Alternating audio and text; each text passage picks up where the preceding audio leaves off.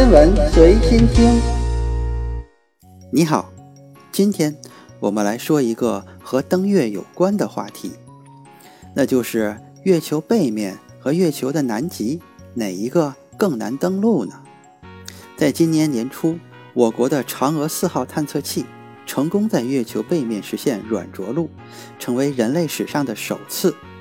而在本月初，印度的月船二号试图成为第一个在月球南极进行软着陆的探测器，但它在着陆前失联，不受控制地掉到月球上。不管怎样，从技术角度来看，登陆月球背面和登陆月球南极哪个更难呢？无论是难度还是任务的完成度，显然都是我国更胜一筹。虽然月球南极的登陆难度，要比月球中部区域更加困难，但月船二号着陆器选择登陆的地点是在月球的正面，而非更难登陆的月球背面。那么，为什么说月球背面会更加难以登陆呢？这与月球的特殊运动方式有关。数十亿年前，地球引力持续对月球施加了潮汐力的作用，这导致月球的自转速度越来越慢。自转周期越来越长，最终，月球的自转周期变得与月球绕地球的公转周期完全一致。月球相对于地球被潮汐锁定，在这种情况下，月球背面会始终背对地球，而月球正面会始终面对地球。由于潮汐锁定现象，如果探测器要登陆月球背面，它将无法与地球上的控制中心取得联系。因为无线电信号会被月球所阻挡。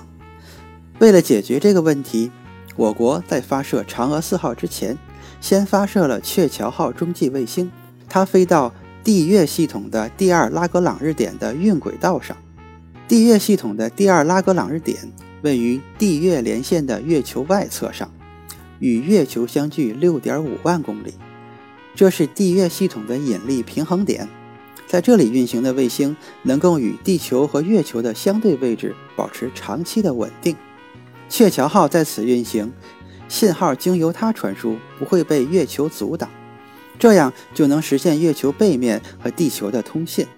而在月球正面登陆，即便是在靠近南极的区域，也无需中继卫星，地球上的控制中心可以直接对探测器进行遥控。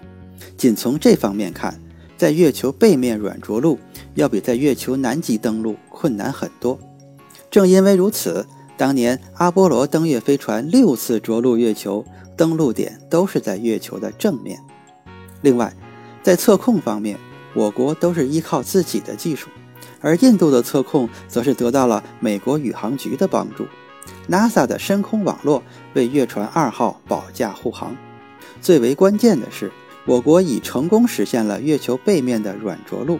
在此之前，我国的嫦娥三号还成功登陆过月球的正面。